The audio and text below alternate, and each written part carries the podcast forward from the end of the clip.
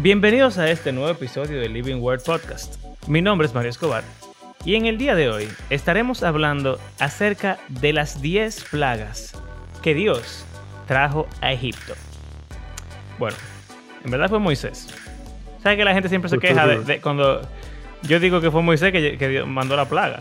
O bueno, no que la mandó, sino que las conjuró, qué sé yo. Sí. Y entonces la gente de una vez me corrige, no fue Moisés, fue Dios. Y entonces yo siempre digo, bueno, fue Dios, pero fue a través de Moisés. Entonces, como que, nada. Vamos a ver que Moisés tiene todos los poderes que hay en la Biblia juntos. Y él es un bacano. Aquí vamos.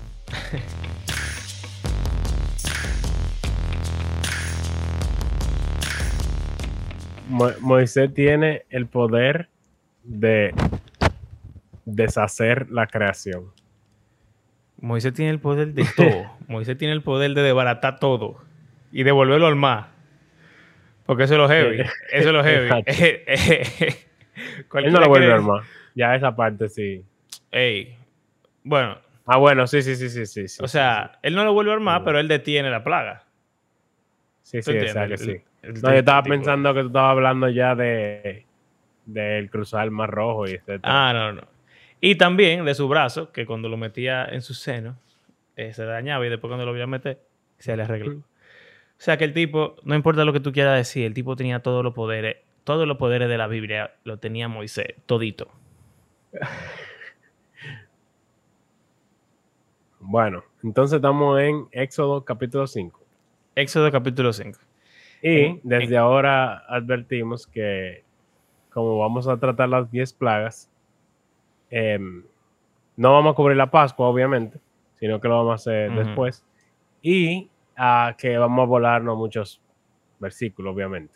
Claro. Pero es una historia muy conocida. Y también muchas películas, hay muchas series, muchas cosas. O sea que creo que no hay que quizá leerlo todo. Bueno, aquí vamos, están listos. Go. Ok, voy a leer solamente el principio del capítulo 5 y después vamos a ver cómo, cómo avanzamos. Ah, Moisés y Aarón fueron y dijeron a Faraón, esta es la primera vez que ellos van y, hablan con él, el Señor, acuérdense que soy Yahweh, Dios de Israel, eh, dice así, deja ir a mi pueblo para que me celebre una fiesta en el desierto. nice. Pero Faraón dijo, ¿quién es Yahweh? Para que yo escuche su voz y deje ir a Israel. No conozco a Yahweh. Además, no dejaré ir a Israel. o sea, quizá le hubiera dicho como que está bien, vayan a hacer su fiesta, pero no. Yo no lo conozco y no van para ningún lado tampoco. Yo siempre, me, parece extraño siempre, como que él no le dice de que nos vamos a ir definitivamente. Él lo que le dice es que vamos a ir a hacer una fiesta quizás él pudiera pensar que Faraón. Ellos vuelven. Que, ellos van a volver. Y como sea, no lo quiso dejar ahí, ese abusador. Pero, bueno. Es bueno. él sabe que hay algo sospechoso ahí. en, verdad, en verdad que te vean con esa. y que Moisés el que está hablando. O bueno, Moisés no está hablando. Está eh, hablando Aarón. Aarón, exacto. En verdad, todo lo que Moisés dice que dice Moisés en la Biblia. Pudiéramos asumir que lo dice Aarón aunque sea en Egipto. Sí, y, también en Egipto dice que Moisés levanta la, el bastón y qué sé yo cuánto, pero es Aarón realmente que lo hace todo eso. Porque es la vara de Aarón, no es de Moisés ya. Él como que se la, se la, pasó. Bueno, eh, contestaron ellos, el Dios de los hebreos nos ha salido al encuentro. Déjenos ir, le rogamos, camino de tres días al desierto para ofrecer sacrificios a Yahweh, nuestro Dios no sea que venga sobre nosotros con pestilencia o con espada. Es como obligado. Mira, tiene que ayudarnos ahí porque si no vamos. Dios vino, Dios vino, hey, mi fiesta. Si no, se fuñeron. Entonces, por favor. Eh, exacto. Pero el rey de Egipto les dijo, Moisés y Aarón, ¿por qué apartan al pueblo de sus trabajos? Vuelvan a sus labores. Miren, añadió Faraón, el pueblo de la tierra es mucho ahora, y ustedes quieren que ellos cesen sus labores.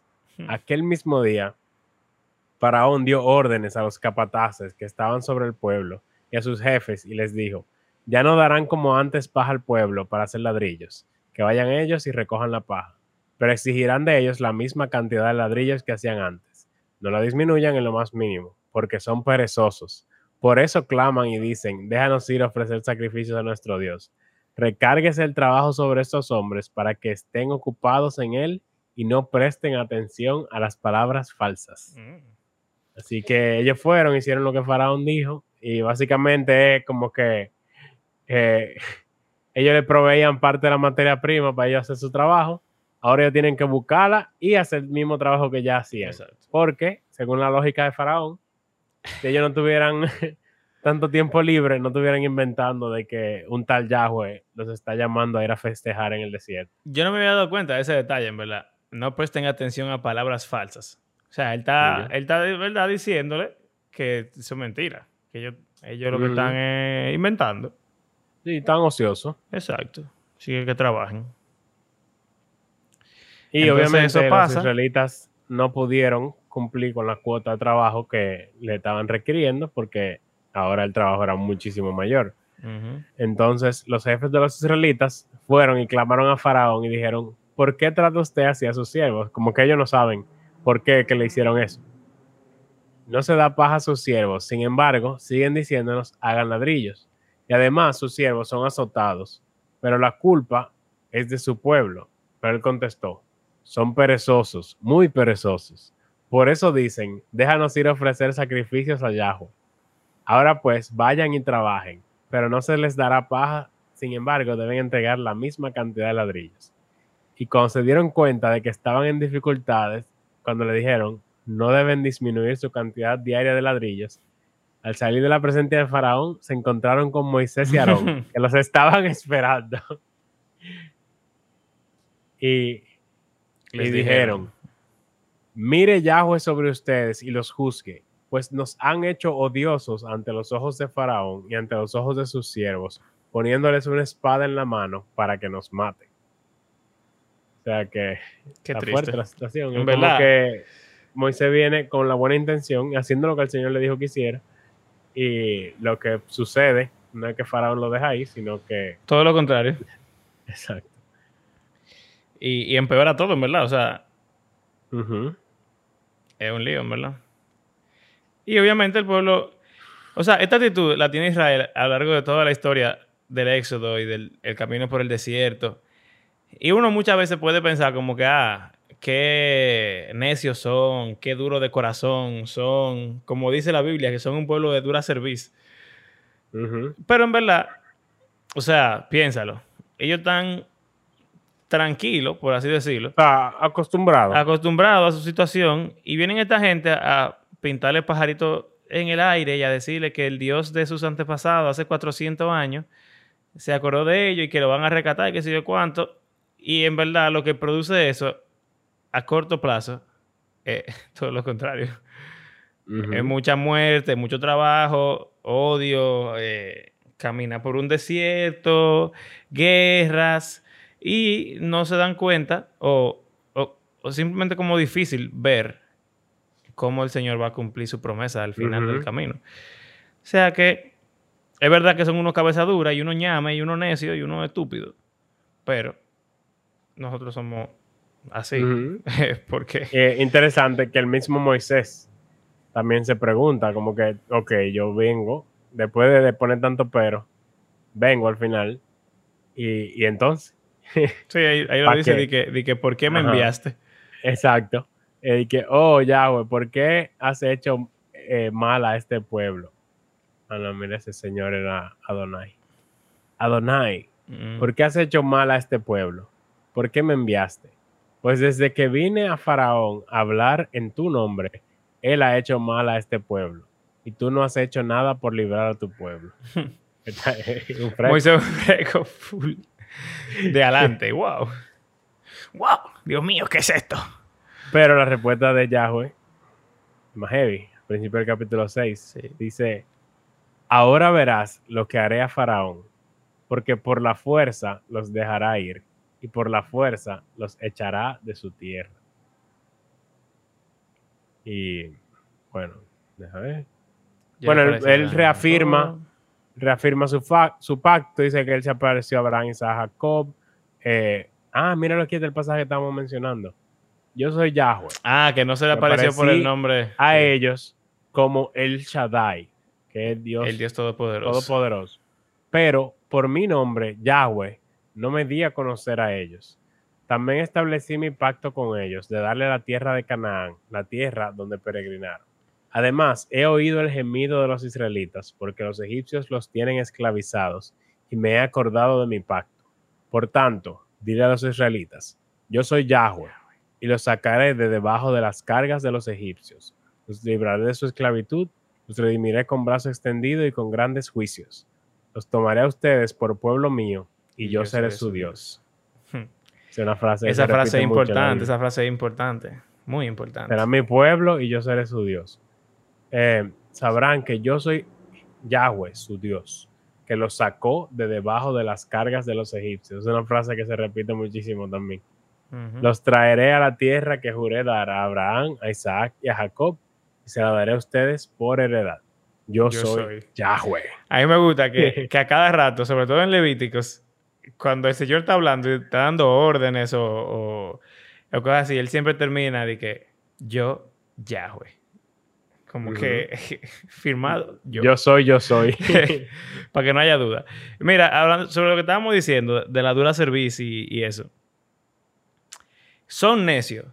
No porque su condición no sea realmente difícil, sino porque Dios nunca, como que Él te lo prometió ya, ¿tú entiendes? Él le dijo a ellos que lo iba a sacar, que lo iba a llevar a la tierra de Canaán, que iba a cumplir la promesa que le hizo Abraham, Isaac y Jacob. Entonces, a pesar de que el camino sea largo y difícil, como sea, está la promesa ahí. Tú no puedes alegar ignorancia, tú no puedes, o sea, o, tú le crees y le das para allá, o tú no le crees y entonces no le hace caso. Y es lo mismo que pasó con Abraham. Bueno, mira la respuesta de ellos a todo, o sea, él está reafirmando su pacto y diciendo, yo he escuchado su clamor, etcétera, y yo, Yahweh, soy el que estoy diciendo eso, y ellos dicen, eh, Moisés se lo dijo a los israelitas, pero ellos no escucharon a Moisés. ¿Por qué? A causa del desaliento y de la dura servidumbre. es fuerte, pero es verdad. y entonces Moisés también se desalienta. Mire, eh, Yahweh le dice, ve, Habla Faraón, rey de Egipto, para que deje salir a los israelitas de su tierra. Pero Moisés habló delante de Yahweh y le dijo, los israelitas no me han escuchado. ¿Cómo pues me escuchará Faraón, siendo yo torpe de palabra? Aquí está metiendo su cuento otra su vez. cuento de que él no habla bien. Ah. Entonces Yahweh habló a Moisés y a Aarón y les dio órdenes para los israelitas y para Faraón, rey de Egipto, a fin de sacar a los israelitas de la tierra de Egipto una lista larga de toda la gente que estaban ahí, bla, bla. Y entonces, el día que el Señor habló a Moisés en la tierra de Egipto, el Señor dijo a Moisés... ah, perdón, perdón, que está diciendo Yahweh. Yo soy Yahweh. Dile a Faraón, rey de Egipto, todo lo que yo te diga. Pero Moisés dijo, ah, el tipo sigue, men. el Señor, eh, eh, Moisés le dijo a Yahweh, yo soy torpe de palabras, ¿cómo pues me escuchará Faraón. Yo creo que todo es como, o sea, como hubo una interrupción en la narrativa para decirnos la los jefes de familia, aquí como que vuelve y hace como un copy paste y que, ok, continuando. Ajá, exacto. pues se te olvidó que estábamos hablando de que Moisés es un pariguayo. Te lo recordamos, Moisés es un pariguayo. Mira. Míralo ahí, ey, Ay, la respuesta. me gusta eso. Esa respuesta está dura. Ey, Dios está pasado con Moisés. Por eso es que yo le digo a la gente, fue Moisés que hizo todo eso. Ahí lo dice, ahí lo dice. ¿Cómo es? Yahweh. Entonces, Yahweh dijo a Moisés, mira, yo te hago como Dios para Faraón y tu hermano Aarón será tu profeta. tu profeta. O sea, Moisés era Dios prácticamente. Tú hablarás todo lo que yo te mande y Aarón tu hermano hablará a Faraón para que deje salir de su tierra a los israelitas.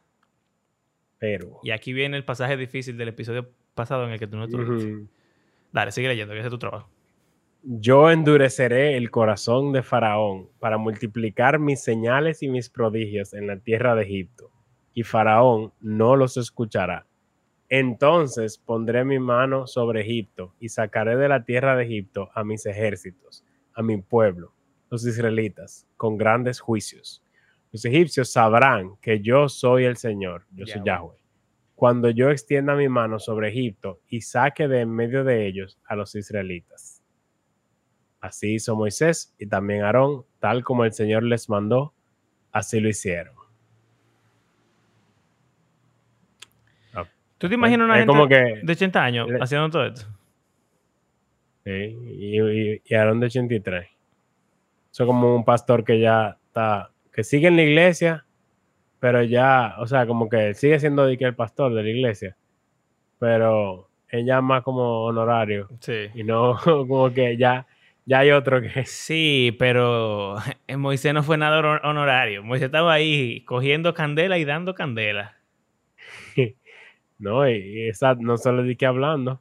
No, haciendo de todo. Y, después caminando por 40 años más. Exacto. Los números bíblicos son extraños. Pero 120 no es tan. O sea, no está tan lejos de, Está bien. Y más para este tiempo. Para subir el monte Sinaí tres veces seguidas. Abusador. pero, 900 y pico. Está bien. igual. Está bien.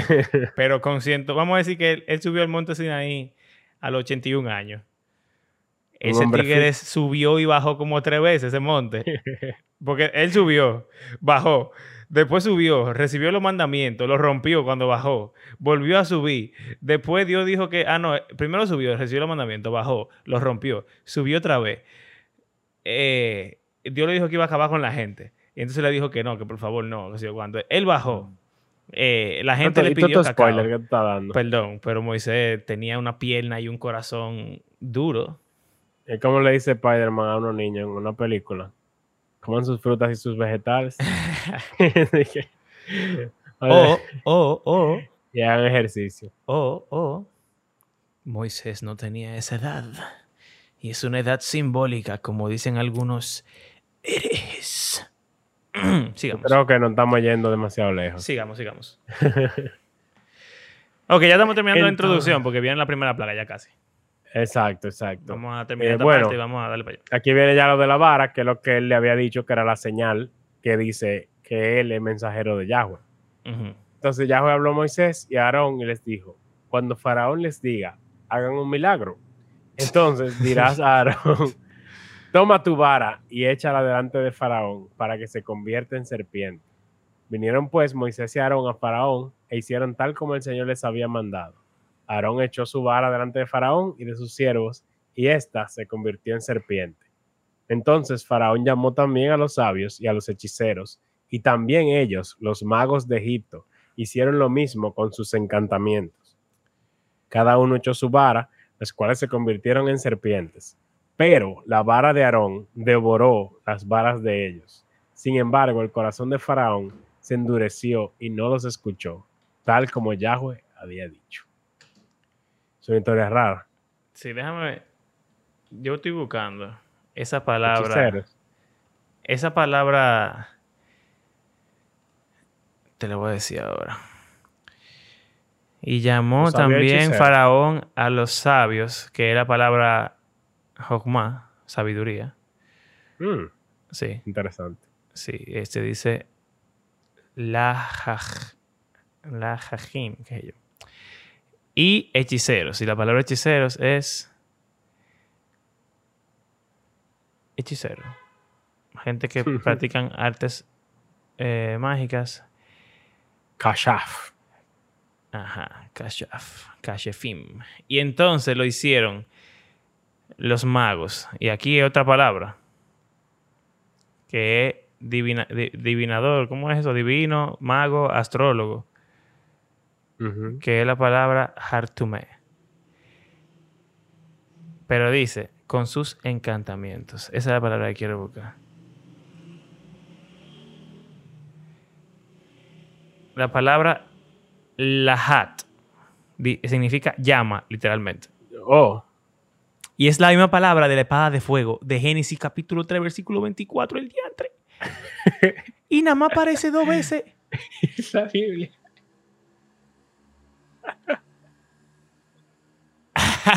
Ok. O sea que ya no dice más nada en la página. encantamiento, ese encantamiento no. Lo que lo estoy buscando porque tú sabes que la gente siempre dice como que La espada, la hat y men, los, los hechiceros con su la hat. con su sí. O sea, que la brujería que tenía la espada es la brujería que hicieron esta gente. Mira, entonces la palabra eh, base, la, la raíz, la hat, eh, pero el verbo, porque eso es un sustantivo, con sus encantamientos, con su fuego. Entonces hay un verbo que Encender, es encender.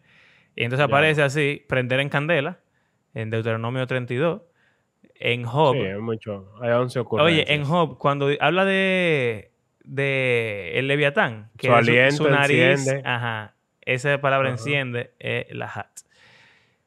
Eh, entonces, básicamente es, Los salmos. sí, hay muchos salmos, consumir, encender, quemar, etcétera. Lo estoy buscando eh, y perdóname la, el pequeño desvío porque una de las partes más importantes de este, esta historia entera, y como vamos a ver toda la plaga rápidamente, quisiera que lo dijéramos al principio para que la gente lo tenga pendiente. Mira que al principio le dice, Moisés y Aarón le dicen a Faraón, Yahweh nos mandó. Y el faraón le dice, yo no conozco a ¿Quién ese es tal ese? Dios Yahweh. Entonces, hay una guerra aquí, una, una- un conflicto entre... Un pulso. Exacto. entre los dioses de Egipto y el dios de Israel. Los hechiceros representan a los dioses egipcios en este caso. Y con su poder divino, con su fuego divino, eh, ellos hicieron su serpiente y su cosa. Lo cual a mí me llama mucho la atención porque eh, somos muy pronto a decir como que obviamente no hay más dioses y obviamente todo esto es mentira. Exacto, Sin como embargo, que eso era un truco. Los tipos, los tipos convirtieron su vara también en serpiente. Exacto. O sea que los dioses de egipcio, eh, los dioses egipcios que ellos están representando, están- Son reales. eh, le dan cierto poder a esta gente Claro. también. Y mira sea que es un poder que- similar al poder que le, que le da Yahweh a Aarón y Moisés. La diferencia es que Yahweh es más fuerte. Superior. Y, y entonces, o sea, y si, si quitáramos lo de la serpiente y nos quedáramos con la idea de las llamas y ya, el fuego de Yahweh consume más que el fuego de ellos, porque la serpiente se come a la serpiente de, la- de los. Pero eso no significa que sea, como por ejemplo en la película de, del príncipe de Egipto, eh, o sea, cuando ellos están haciendo todas sus cosas, es literalmente de que truco de cámara. Que ellos Bueno, tienen la vara la y la cambian serpiente- así, su- No, en las serpientes sí se convierten. Pero después, como que el agua en sangre, como que ellos le echan un polvito. Ajá, o sea, que- sí, como que es un truco. todos son trucos de cámara que ellos están haciendo ahí. Y, y parecería, o sea, es lo mismo. Como esos dioses son falsos, ellos están engañando a la gente. No, esos dioses no son falsos nada. Si fueran falsos, Dios no estuviera peleando con nadie. Él tuviera simplemente... Nada, hubiera sacado al pueblo y ya. Él quiere demostrar algo con todo esto. Y él quiere demostrar que él, él es más fuerte que el dios egipcio para que los egipcios también sepan y todas las naciones sepan y Faraón sepa. Porque también. Faraón se creía un dios. Bueno, Faraón era Sí. un dios en Egipto. Entonces... o, ¿Mm? o descendiente de los dioses. O- no, yo No, no, era un dios literalmente. Entonces, es un enfrentamiento real entre dioses, entre deidades, divinidades, y hay una que es el dios supremo y hay otro que es un dios inferior, pero que como sea tiene poder. Y en cada una de las plagas, entonces se puede ver la lucha que hay entre Dios y un dios o algunos dioses egipcios. El Nilo era un dios egipcio. Los sapos era un, había un dios egipcio que era un sapo. Había un dios egipcio que era el sol. Había un dios egipcio que era eh, que tenía que ver con la agricultura. Había un dios egipcio que tenía que ver con la mosca. Había un dios egipcio, o sea, todo, todo lo que Dios ataca en las 10 plagas tiene un dios egipcio atrás de eso. Que representa o fertilidad, o vida, o provisión, o poder, o algo así. Y Dios básicamente le está dando su pela a eso Dios. Ok.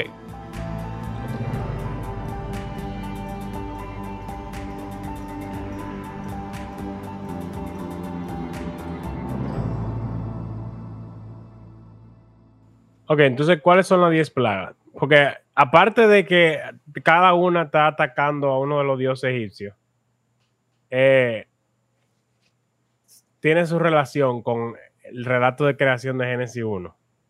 También. O sea, al igual que el diluvio, fue como una creación invertida. O sea, una decreación. Una anticreación. destrucción. Exacto. Eh, esto también. Eh, es básicamente una undo, deshacer de Génesis 1. Pero la tierra de Egipto, específicamente. Exacto. La cual vimos que era un jardín de Edén al principio del, libro, de que Israel se estaba multiplicando, fructificándose, etc.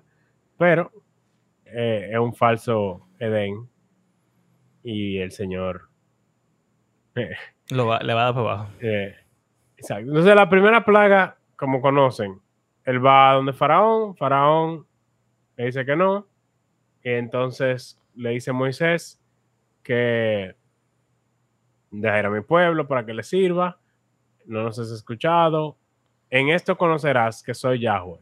Golpearé con la vara que está en mi mano las aguas que están en el Nilo y se convertirán en sangre. Los peces que hay en el Nilo morirán y el río se, corromperá, y los egipcios tendrán asco de beber el agua del Nilo. Es fuerte. El Nilo es todo, para, Egipto, para Egipto. y no, no sorprendería que haya un dios egipcio relacionado al Nilo, porque si eso es su fuente de la vida, básicamente, eh, hay dioses egipcios relacionados a eso. Em, entonces tomó la vara, le dio, extendió la mano sobre sus ríos, sus arroyos, sus estanques, sobre todos sus depósitos de agua. O sea, aún el agua subterránea, aparentemente, se convirtió en sangre. Habrá sangre por toda la tierra de Egipto, tanto en las vasijas de madera como en las de piedra. Ah, hasta, lo que no estaba fluyendo. Ah, hasta lo que ya estaba en un envase. Todo el agua se volvió sangre. Eh, Aarón alzó la vara, golpeó las aguas que había en el Nilo ante los ojos de Faraón y todas las aguas que había en el Nilo se convirtieron en sangre. Los peces que había en el Nilo murieron y el río se corrompió, de manera que no podían beber agua del Nilo. había sangre por toda la tierra de Egipto. El, el componente de destrucción, anticreación aquí serían las aguas que Dios creó en el día 2 los peces. y los peces en el día 5. Básicamente, adiós, bye bye. Desaparecieron.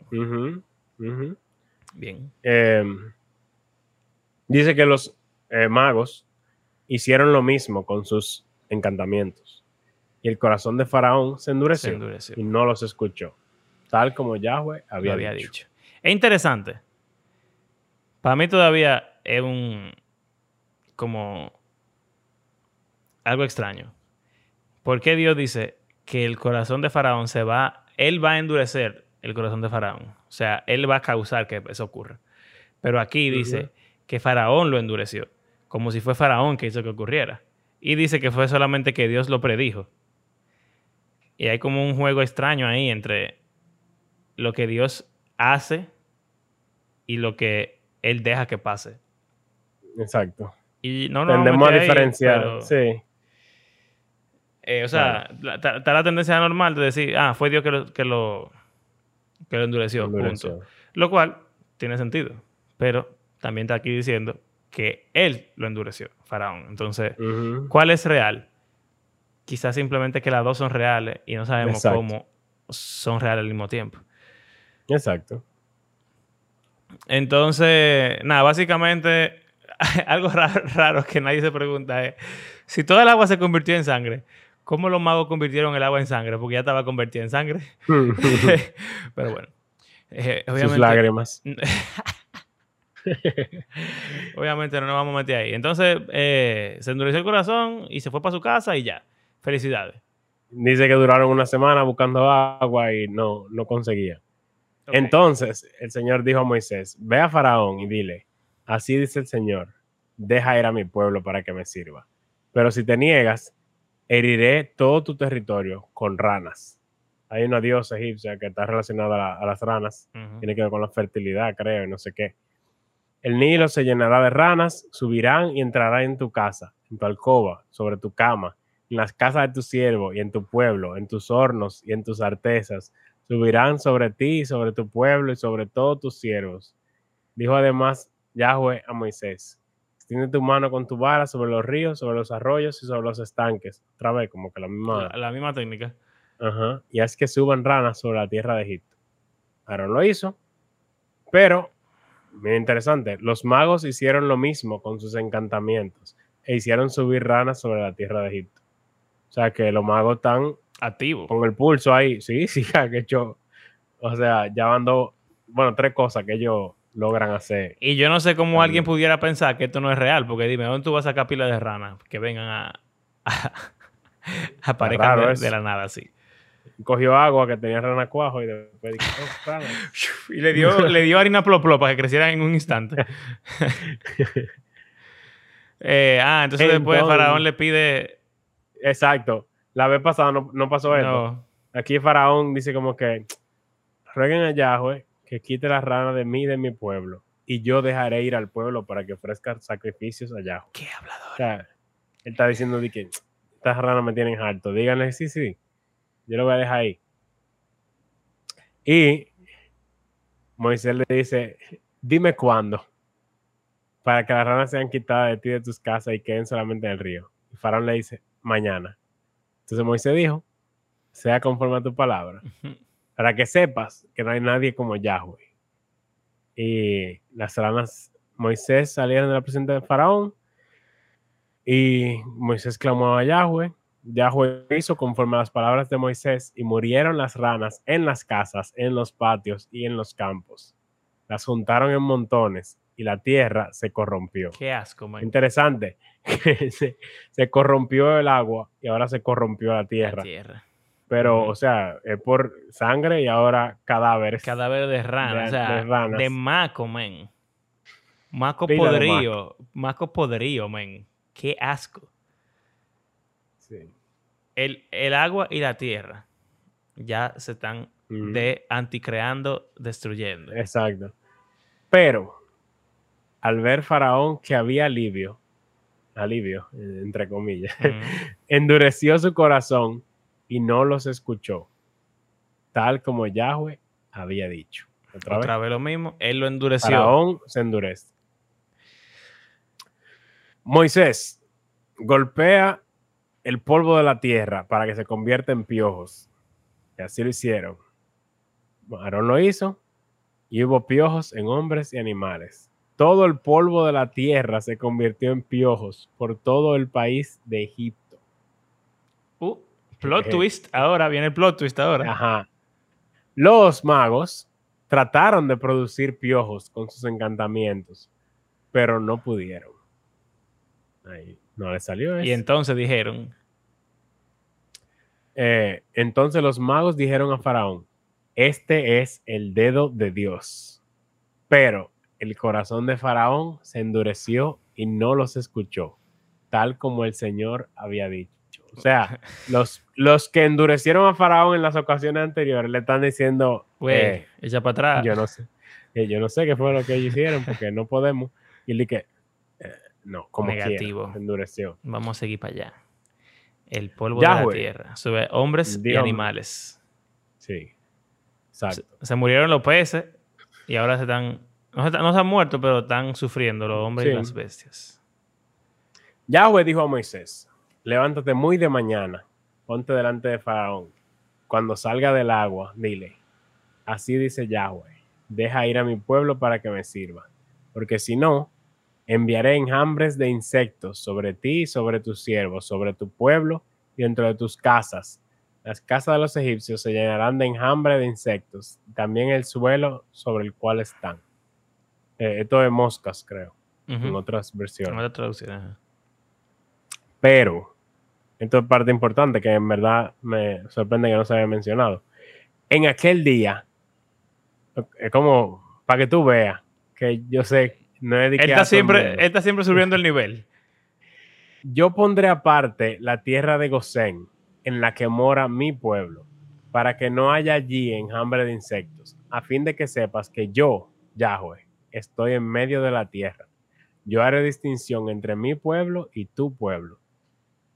Mañana tendrá lugar esta señal. Es interesante que muchas veces se usa este pasaje para decir que el pueblo de Dios no va a sufrir eh, grandes tormentos en la tierra. Porque el Señor hace distinción entre el juicio que manda al mundo y su pueblo. Pero ya van, esta es la cuarta, ya van tres plagas que ellos tuvieron que aguantar ahí. Sí. O sea que esa distinción Tú pudiese querer inferir de que no, le no se afectaron por la primera tres, pero pero no lo hizo. no lo dice. Aunque habla del Nilo, pero Gosén me imagino que se afecta por el Nilo también. Claro. No, y si lo dice ahora, la inferencia Exacto, más le está obvia- haciendo el énfasis de que miren, Exacto, ahora va a ser diferente. exacto. O sea que Dios puede hacer distinción, pero también pudiera no hacer distinción. Y hay que estar listos para cualquier cosa que Dios traiga. Y así lo hizo Yahweh. Entraron grandes enjambres de insectos en la casa de Faraón, en la casa de sus siervos y en todo el país de Egipto. La tierra fue devastada a causa de los enjambres de insectos. ¿Te imaginas? De repente todo se llena de, de bichos. ¿Qué hace? O sea, todas las plagas son, hasta ahora han sido pila de asquerosas. Sí. Entonces llamó Faraón a Moisés y a Aarón y dijo, vayan, ofrezcan sacrificio a su Dios dentro del país. Desde un tigre? principio, ellos ¡Qué le están tigre! diciendo, tenemos que ir al desierto, tres días de camino. Pero él está diciendo, ok, pueden ofrecer sacrificio, pero aquí. Y ellos le ¿Qué dicen, tipo, "No". men? Él dice, no, no podemos hacerlo así. Es abominación para los egipcios lo que sacrificaremos al Señor nuestro Dios. Si sacrificamos lo que es abominación para los egipcios delante de sus ojos, no nos apedrearán. Esto es interesante porque en Génesis, eh, cuando llega José, eh, ellos Ah, están en tierra de que- Gosén, Sí, sí. que es lejos de Egipto, o sea, está cerca, pero no en parte de Egipto, porque ellos son pastores de ovejas. Y aparentemente las ovejas son abominación para los egipcios. Y él está aquí usando eso, diciendo, pero Si nos ponemos Si a sacrificar ovejas oveja, aquí, ustedes nos van a querer ustedes- matar de la- del pecado que van a estar. eh, entonces Moisés le dice, bueno, mira, mira lo que vamos a hacer. Vamos a andar una distancia de tres días de camino en el desierto. lo que le estaba diciendo desde el principio. Pero Faraón le dijo, los dejaré ir para que ofrezcan sacrificio a Yahweh en el desierto. Solo que no vayan muy lejos. Oren por mí. Moisés le dice que va a salir y rogará a Yahweh que los insectos se alejen. ok, Pero suena bien. Pero, pero, le dice Moisés, pero que Faraón no vuelva a obrar con engaño, no dejando ir al pueblo a ofrecer sacrificios allá. O sea, como que tú estás diciendo que no vamos. no él sabe a ya, él ya lo conoce, Sí. faraón. Salió Moisés de su presencia, oró a Yahweh y Yahweh hizo como Moisés le pidió. Es interesante, como que eh, él le da la autoridad a Moisés de parar. él le dice, "Esta él lo- quiere". esta va a ser la próxima plaga, pero como que Moisés le da lugar a Faraón y Dios escucha cuando Moisés le dice "Es que la para. Pero bueno, no quedó ni un solo insecto. Pero, Pero, Faraón endureció su corazón también esta vez y no dejó salir al pueblo. Porque si hay, si hay alguien terco en la historia de la Biblia, el faraón de no es solo Israel, sino que Faraón. Se lleva el premio, en verdad. eh, sí, sí. Con razón lo usan en ese pasaje de Romano, de ejemplo. Sí. Porque es que es el tipo más terco de la Biblia entera, probablemente. Eh, quinta plaga, entonces. Deja ir a mi pueblo. Pero si te niegas, la mano de Yahweh vendrá con gravísima pestilencia sobre tus ganados que están en el campo, sobre los caballos, asnos, camellos, vacas, ovejas. Pero Yahweh hará distinción entre los ganados de Israel y los ganados de Egipto. Nada perecerá de todo lo que pertenece sabes- a los israelitas. Esa es otra cosa que demuestra que la primera tres plagas probablemente fueron generales, porque en cada plaga de aquí en adelante dice, pero no pasó en la tierra de Gomer. Siempre, o sea, no lo dice nada más en la cuarta, sino en que cada una lo dice. O sea que es más probable que habían ranas y sangre y piojos en Gosem también. Entonces, y eh, tú ¿Mm? podrías decir, no es, no es injusto ni siquiera, en todo caso, porque ellos ni siquiera creen que lo que estaban era quejándose. Es verdad, es verdad. Eh, eh, nunca, ellos nunca creyeron en la historia. O sea, en lo que hemos leído. Ellos no han creído todavía. exacto. O sea que también esto está trabajando con ellos. Si ellos ven en la, en la sangre, las ranas, los piojos, y después ven que comienza a hacer una distinción y a ellos ya no le está pasando, es como que, ah, pero es de verdad que él está de nuestro lado y no quiere que nos castiguen más de lo que ya nos estaban castigando. Bueno. Eh, Yahweh fijó un plazo definido y dijo, mañana Yahweh hará esto en la tierra. Y lo hizo en el día siguiente y perecieron todos los ganados de Egipto. Pero de los ganados de Israel ni un solo animal murió. Faraón envió a ver y ni un solo animal de los ganados de Israel había perecido. O sea, él como que quería confirmar. Pero el corazón de Faraón se endureció y no dejó ir al pueblo. Entonces, elemento de, creación, anticreación, destrucción. Los animales. Gracias por acompañarnos en este episodio. Creemos que la Biblia es un libro que está vivo, que tiene el poder para cambiar la vida de sus lectores y de transformar el mundo. Si disfrutan del podcast, compartan las redes. Y si quieren apoyarnos económicamente, pueden hacerlo a través de nuestras plataformas de PayPal y Gracias por hacer este podcast parte de su rutina semanal. Hasta la próxima.